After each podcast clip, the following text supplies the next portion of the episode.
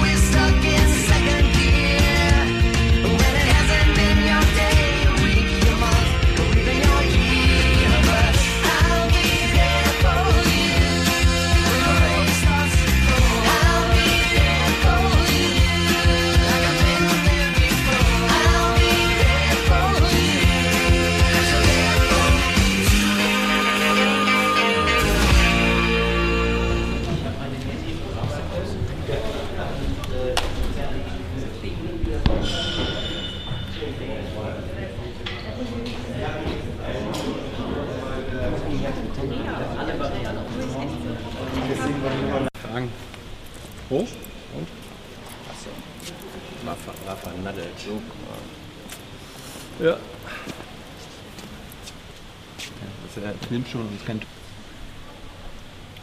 Tyler, Ja. findest du, das hat irgendeine Ähnlichkeit mit dir? ja, total. Also, wenn ich mich fünf Jahre in den Bergen aufhalten würde, würde ich wahrscheinlich auch so aussehen. Ja. Soll der Kameramann mal einblenden? Nein, einblenden. Ja, das kann nur der Cutter einblenden. Der Kameramann kann es nicht einblenden. Ja, okay. Ich dachte, das ist in der modernen Medienwelt ein und dasselbe. Also gut, wir, ich, ich zeig's jetzt mal. Das bist doch du. Haben wir alle, haben wir alle gelacht. Hast du? La vista. Nein, hasta luego siempre. Wenn schon. Welche Sprache sprichst du eigentlich nicht? Deutsch? Wie war's denn heute? Entschuldigung. Alles gut. Das ist der hanseatische Humor. Also heute ist äh, Freitag und äh, ich war überrascht, dass die Sprecher alle hier waren und nicht streiken. Sind ja keine Schüler. Stimmt. Sind es Lehrer oder Schüler? Also sie sind die Schüler des Ministers und die Lehrer der Journalisten. Sie sind beides gleichzeitig. Oder beides gleichzeitig nicht. Oder beides gleichzeitig nicht. Gut. Ja. Ich wollte noch mal ansprechen, dass heute Freitag ist Mhm. und dass äh, die coolen Kids heute gestreikt haben. ja, Ja. weswegen wir das heute auch mal thematisiert haben. Das war ganz hübsch. Also wer, wer nicht streikt, weil er auch keine Klimaziele hat, weil er, weil sie arbeiten muss, ist die Kanzlerin. Die dafür, aber, hat sie, dafür hat sie Termine.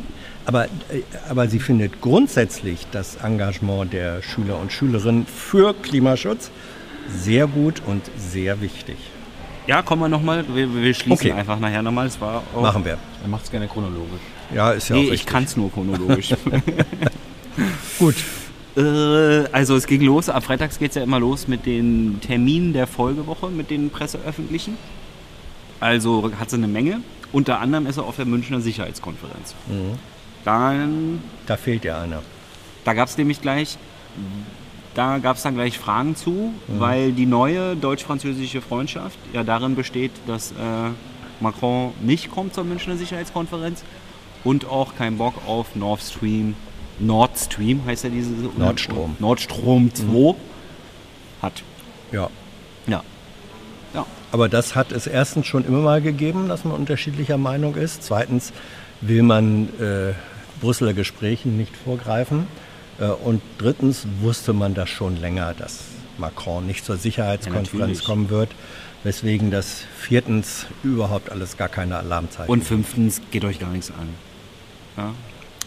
Also wann hier wer mit wem telefoniert und wir Bescheid wissen. Fragt doch im Élysée-Palast nach. Generell ist das deutsch-französische Verhältnis sehr gut.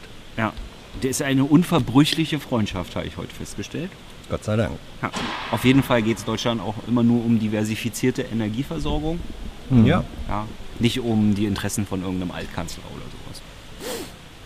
Der, der hat aber auch diversifiziert. Der hat diverse Interessen. Der hatte diverse Ehefrauen. Das eine schließt das andere nicht aus. Hat auch mit dem Thema eigentlich nichts zu tun. äh, wer auch noch einen Termin hat, ist die Umweltministerin. Die fliegt nach Indien zum deutsch-indischen Umweltforum. Sie fliegt? Ich glaube schon, dass sie dahin fliegt. Also mit der Rikscha dauert es ein sie, bisschen kompen, lange. aber sie, die kommen, sie kompensiert ja, wenn sie fliegt. Hat Ja. sie dir ja erzählt, Thilo, im Jung und Naiv-Interview. Ja, Frau Schulze, die Bundesumweltministerin. Ja. Ja, kann, muss man im Moment, alle hauen immer drauf. Ist auch okay, kritisch zu sein, aber haut mal lieber aufs Verkehrsministerium. Ja? Die blocken viel mehr. Ja? Wenn das Umweltministerium könnte, wie sie wollten, dann wäre es wahrscheinlich ein bisschen besser. Die bloggen viel mehr? Die blocken, blocken mit CK. Ach so, verstehe. Ja, und wir haben einen eigenen Newsroom. Hast du das Ja. gesehen? Ja, das sogenannte Blockheitskraft. Oh, äh, nein, Na. aus. Den ziehe ich zurück. Äh, mach weiter, mach weiter. Schnell weiter, Rechtsradikale, Gibt's nicht. Die es nicht gibt, also zumindest nicht in Netz, nee, zumindest sind deren Netzwerke nicht bekannt, der Bundeswehrleitung. Aber die Zahlen, aber die Zahlen konnten sie bestätigen. Also und, und dann haben sie aber noch bemerkt, dass seit Aussetzung der Wehrpflicht die Zahlen gesunken sind. Also von rechtsradikalen Verdachtsfällen oder extremistischen Verdachtsfällen. Es geht ja nicht nur um, also aktuell geht es nur um, da sind sie auch anfälliger für, aber problematisch finden sie auch die andere Seite. Deswegen betont dann ja immer Extremismus von allen Seiten wird dann ja immer betont. Also wer jetzt wissen möchte, worum es ging, soll sich einfach die Regierungspressekonferenz Ja. angucken. Erinnerst du dich noch, wie viele linksextremistische Soldaten es in der Bundeswehr gab bisher? Nee, 15. 15. Ach so, naja, hier, nee, ich gebe jetzt nicht die Zahlen da oben wieder. Äh, auf jeden Fall, mir ging es um den Fakt, dass angemerkt wurde, quasi so als Verteidigung, so nach dem Motto, ist ja gar nicht so schlimm, dass die Zahlen seit Aussetzung der Wehrpflicht äh, gesunken sind. Und da frage ich mich jetzt, ob quasi dann jetzt weniger Extremisten sind oder ob die Extremisten halt jetzt ein geschlossener Club sind, der nichts mehr nach außen kommt, drüben lässt. Weil ich meine, vorher war ja durch die Wehrpflicht die Bundeswehr auch immer offen, weil ständig Leute rein und raus sind. Offen für Extremisten. Nee, offen gesellschaftlich offen, so. ja, weil äh, Teile der Gesellschaft durch die Wehrpflicht halt immer rein und raus in die Bundeswehr und deswegen, ja, also weiß ich nicht, ob man das jetzt wirklich als Verteidigung oder nicht doch eher als Problem ist, dass da die Zahlen. Zurückgehen. Naja, was heißt zurückgehen? Ne? Sind die Meldungen zurückgegangen, sind die Verdachtsfälle zurückgegangen? Also Ja, Fragen über Fragen. ich finde das, nicht so eine, ich find das Nee. nicht so eine wasserdichte Aussage. Es gab ja Hannibal, die, die große Taz-Berichterstattung. Ja. Und ist schon komisch, wenn er dann sagt, wir haben keine Hinweise darauf über irgendein rechtsextremistisches Netzwerk. Ja, das hängt sich natürlich wieder äh, am Begriff Netzwerk auf. Ne? Ab Ja, wann klar. ist ein Netzwerk ein Netzwerk? Hier, wir also, ja, würde ich eben nicht sagen. Der konkrete Anlass war, es gibt äh, offenbar einen Oberstleutnant, das ist äh, kein Mannschaftsdienstgrad, sondern schon ein mittelhoher Offizier. Oberstleutnant, äh, der zu den Gründungsmitgliedern dieser Elitetruppe KSK gehört, der hat jetzt Uniformverbot und Dienstverbot, weil er sich reichsbürgernah geäußert hat in Telefongesprächen. Jetzt wird er nicht mit sich selbst telefoniert haben. Dann ist die Frage eben da, ne, mit wem telefoniert er? Gibt es da so etwas wie ein Informationsnetz, ohne dass man von einem Netzwerk sprechen möchte? Also ich finde, die Bundeswehr sollte anders mit dieser Problematik umgehen, weil sie eben als Verein, der Deutschland schützt, grundlegend ein Problem mit dieser Einstellung hat. Ja, weil wenn man halt Deutschland schützen soll, dann ist es halt nicht mehr so weit gedanklich zu Rechtsextremismus. Naja, Doch. Es ist, ja, wenn du in die Richtung, das ist ja das, du willst doch jetzt nicht abstreiten, dass Polizei und Bundeswehr sowieso grundlegend ein Problem mit dieser Problematik haben und deswegen eigentlich das immer mitdenken müssen eigentlich. die müssen immer mitdenken, dass sie besonders attraktiv sein können, Ja. für, sein können für Menschen, die eine sehr eigenartige Auffassung haben äh, von Staatlichkeit und Nationalität und Nationalismus. Wobei ich eben nicht sagen würde, das ist der Kern der Struktur dieser Das Institution. habe Deswegen. hab ich auch gerade Okay. nicht gesagt. Gut. Glaub Aber dass sie, dass, dass, sie, dass sie Anlass haben, wachsam zu sein, für welche Kräfte sie da so unter Umständen attraktiv sind, da sind wir uns einig. Gut, weiter ging es mit Huawei, das Huawei. Äh, allerdings keine neuen Infos, obwohl neue Infos im Raum stehen, aber die neuen Infos wurden hier nicht kommentiert, weil äh, irgendwie soll jetzt da soll's Irgendwie soll es der Bundesregierung, so wie ich es mitbekommen habe, soll es der Bundesregierung ausreichen, wenn die Chinesen ihnen bestätigen, dass sie keinen Blödsinn mit den Waffen, mit den Ach nee, das war das andere Thema mit den, mit den Endverbleibserklärungen. Also quasi die Bundesregierung kriegt jetzt eine Endverbleibserklärung für die Ja. Daten. Ja. Ja, und äh, dann ist alles gut. Aber dazu äh, wurde, darüber wurde heute nicht geredet. Aber so wird es kommen. Ja? Ich gucke guck jetzt mal kurz in meine. Du bist ja hier für Milchmädchenrechnung zuständig, ich für Glaskugelblicke. Und ich gucke in meine Glaskugel und genau so wird es kommen. Äh, schreibt mir dann, falls es anders war. Äh, dann ging es weiter mit Venezuela, mit den gefangenen Journalisten Unverändert. Und mit den Drohungen der US-Administration Richtung Venezuela. So ökonomische Drohungen oder aber auch ganz konkrete Drohungen, in Foltergefängnisse gesteckt zu werden. Ja. Das ist dann immer praktisch, wenn man solche Berichte nicht kennt.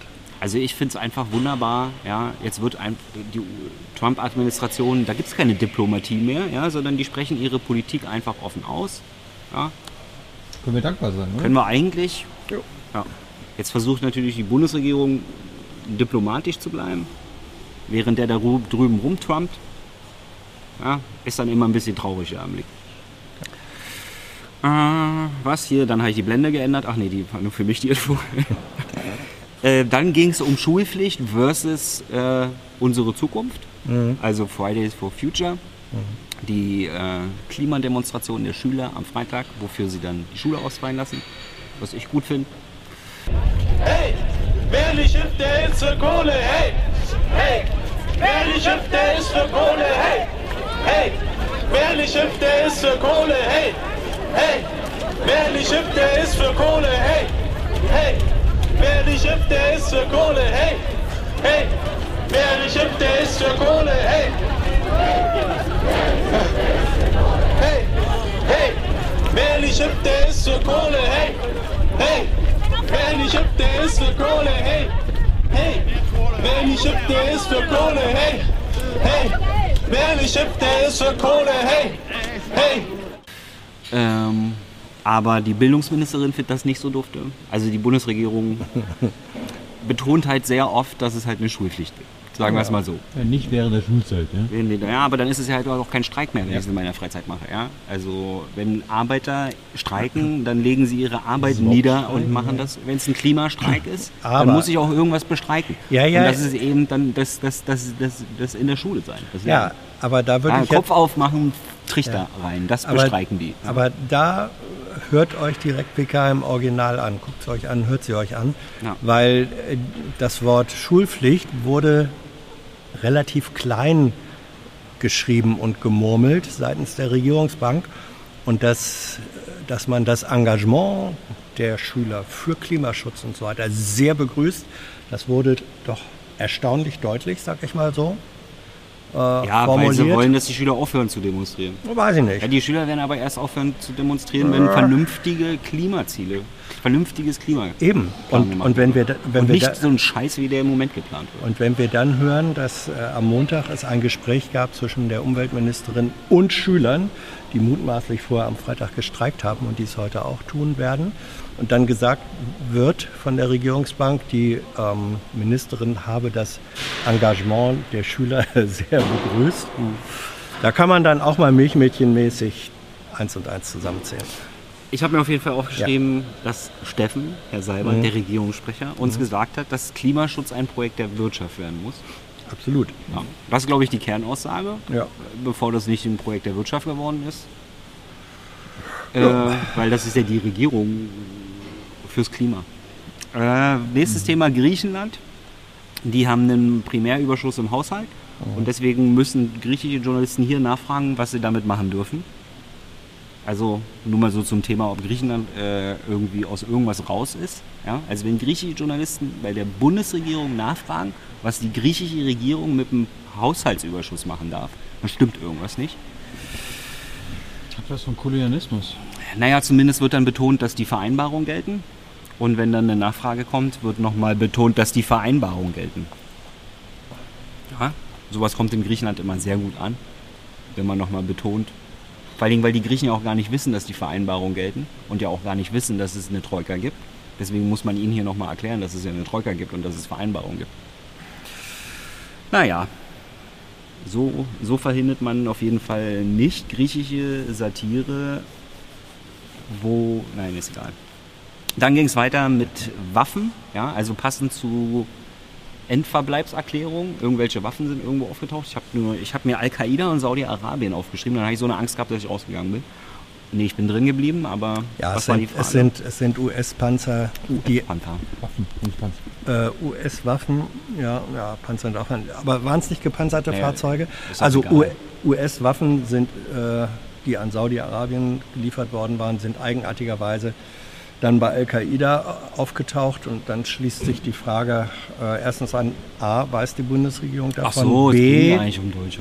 B ähm, äh, wie ist denn das mit deutschen Waffen? Gibt Ach es so, da Hinweise, ob die auch? Und gibt es da eine Endverbleibskontrolle sozusagen? Dann Ja. wurde gesagt, erstens, den Bericht kennt man nicht, immer praktisch. Äh, und wegen US-Waffen fragen Sie bitte die USA. Um, zweitens, über analoge äh, Fehlverbleibe deutscher Waffen äh, weiß man nichts. Und drittens, die Endverbleibskontrolle, also Post-Shipping-Kontrolle, gibt es ja erst seit drei, vier Jahren und gilt nur Die für ist noch in der Kleinwaffen. Testphase. Ja, Die und gilt nur für. Kleinwaffen. Ja. Jo.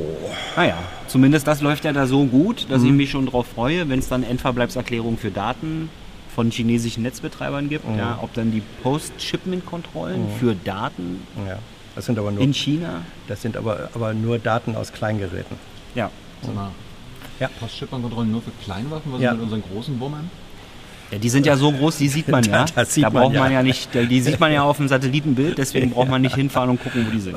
Oder auf dem Fernsehbild. Das wurde mehr oder weniger so heute gesagt. Ja, natürlich. Ne? Und, äh, wir, wir, wir erinnern uns an die Bilder, als deutsche Leos auf einmal unter türkischer Flagge in Syrien rumwollten. Ja, aber die sind doch dann bei den Türken geblieben. Ja, ja. Verstößt er nicht gegen die Endverbleibserklärung. äh, dann ging es weiter mit Khashoggi, weil irgendwie war Saudi-Arabien ein Thema mit, dem, mit den Post-Shipment-Kontrollen. Deswegen dann der, äh, Ja. das nächste Thema Khashoggi. Hängt ja alles zusammen. Da wartet die Bundesregierung immer noch auf eine äh, Aufklärung. Ich glaube auf eine Lücken. Rasche. Was? Eine Rasche. Auf eine rasche Aufklärung. Ja. Ja, die Bundesregierung wollte ja auch nicht, dass der Brexit zur Hängepartie wird. Also daher, also ob, obwohl wenn die Mühlen der Justiz malen ja langsam, ne? Also wenn man da quasi eine juristische Aufarbeitung will, dann kann man auch immer noch eine rasche fordern. Die, gut, beim nächsten, was wollt ihr was dazu sagen oder Nein. was? Mir fällt da auch gar nichts mehr zu ein, ey, echt nicht. Dann ging es weiter mit Fingerabdrücken in Ausweisen. Äh, da sind jetzt alle verfassungsrechtlichen Bedenken, die es bis jetzt dagegen gab, sind jetzt weg. Ja, jetzt überwiegen die Sicherheitsinteressen. Welcome to the future. Bedenken second. Ja.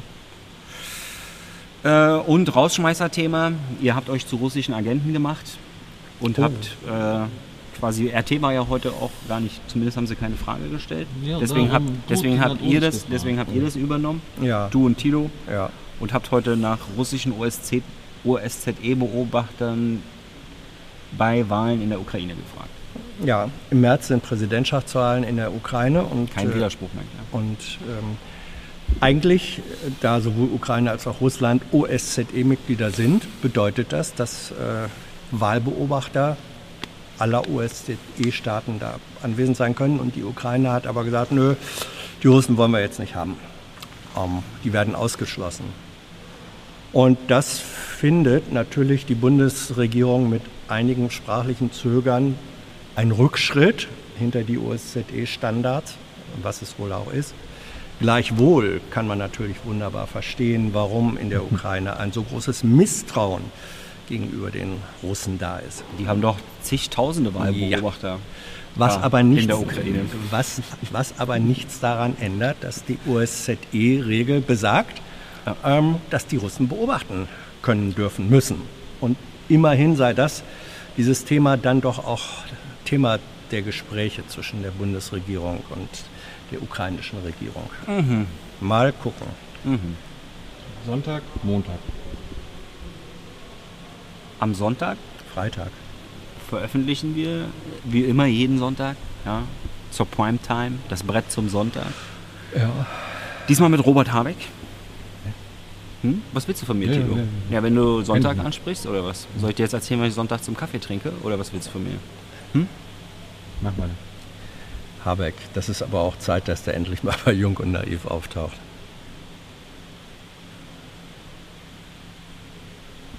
Schon lange vermisst. Ich fand's gut. So von der Seitenlinie, das Gespräch. Ja. Das war ja auch der dritte Anlauf ungefähr. Egal. Ähm, Montag? Montag Basecamp, 18 Uhr, Kino. Komm. Ja, aber wieso? Ihr habt doch schon ein paar Veranstaltungen gehabt. Warum, warum soll man nochmal zu irgendeiner Veranstaltung von euch kommen? Gleiche Argumentation. weil Herr Habeck nicht dabei ist.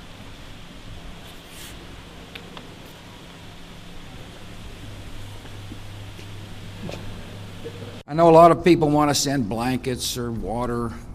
Just send your cash. Money, money, I want more money. I want, I don't even know why. Weil wir den Politikerinnen und Politikern und den Entscheidungsträgern wirklich zeigen können, wir sind die Jugendlichen, die diese Zukunft ausbaden müssen und wir akzeptieren ihre Entscheidungen, so wie sie gerade getroffen werden, nicht.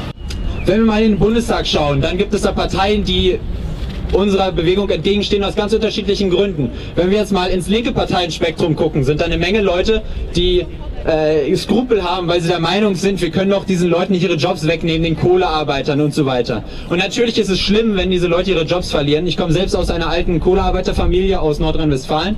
Da ist es natürlich beschissen, wenn die ihre Jobs verlieren. Aber in einer globalisierten Welt können wir das jetzt nicht alles an nationalen Interessen festmachen. Wir können nicht sagen, bei uns werden schätzungsweise 32.000 Menschen ihre Jobs verlieren. Deswegen müssen die Leute in den Ländern, die eh schon von uns wirtschaftlich ausgebeutet wurden, jetzt auch noch als allererstes im Südosten Asiens die Folgen unseres Klimawandels ertragen. Dann haben wir noch die Liberalen im Bundestag. Der Posterboy der Liberalen, Christian Lindner, tut alle möglichen Ideen damit ab, dass das ja alles unkreativ sei, ineffizient, man solle das die Ingenieure weiterlassen. Welche Ingenieure denn? Die, die auch schon beim, beim Diesel beschissen haben? Weil wenn wir diese Ingenieure das machen lassen, dann kommt da am Ende wieder nur Beschiss bei raus. Natürlich... Natürlich brauchen wir bessere Ideen als nur ein Tempolimit und nur Besteuerung von Kerosin und so weiter. Aber wir müssen uns trotzdem auch mit kleinen Schritten weiter unseren Klimazielen nähern. Und wenn dann die FDP sagt, denen sei das zu unkreativ, dann hat Christian Lindner, äh, Lindner scheinbar noch nicht erkannt, dass es sich dabei nicht um ein Personality Contest oder um ein Startup oder sowas handelt. Worüber wir hier sprechen, da geht es nicht um Kreativität, da geht es um Effektivität. Wir müssen in kleinen Schritten dafür sorgen, dass die Welt ein Stück besser wird. Und dann haben wir zu guter Letzt natürlich noch die Leute aus dem rechten Parteienspektrum, hier in Deutschland und überall auf der Welt. Und da gibt es einen Widerspruch, den ich gar nicht erst verstehen kann. Weil während die anderen noch irgendwelche bestimmten Skrupel haben, sind Le Leute wie die AfD oder Teile der CDU oder Bolsonaro, Trump, wer auch immer, in das eigene Heimatland fast krankhaft fanat. Und ich frage mich, wie diese krankhafte Fanatheit ins eigene Heimatland mit dieser mit diesem, äh, mit diesem beständigen dem Klimawandel entgegensprechen einhergehen kann. Wie wollen die denn bitte ihr ach so geliebtes Heimatland anbeten, wenn man auf dem gottverdammten Planet nicht mehr leben kann? Das ich glaube, all diese Menschen haben noch nicht verstanden, dass wir uns mittlerweile im Bosslevel der Menschheitsgeschichte befinden. Jetzt wird sich entscheiden, ob wir unsere ökonomischen, unsere ökologischen, unsere sozialen, unsere politischen Probleme so in den Griff bekommen, dass wir noch weiter in Zukunft einen Planeten zum Leben haben. Deswegen möchte ich jetzt nochmal an all diese Leute appellieren. Es ist noch nicht zu spät, diesen Wahnsinn einzusehen. Es wird Zeit, dass wir alle zu Klimaschützern werden. Es ist egal, welcher Partei man angehört. Man sollte sich jetzt einfach für sowas engagieren. Denn wir teilen... Wir teilen vielleicht nicht alle dieselbe Religion, dieselbe politische Einstellung, vielleicht auch nicht alle dieselbe Nationalität oder was auch immer. Was wir aber alle teilen, ist denselben Heimatplaneten. Und es gibt keinen Planeten B. Wir haben nur diesen Planeten, also müssen wir auch Gottverdammt nochmal dafür sorgen, dass dieser Planet bewahrt wird. Vielen Dank. Danke, aber was man nicht vergessen sollte, es gibt noch uns, wir sind viele, wir sind jeden Freitag hier.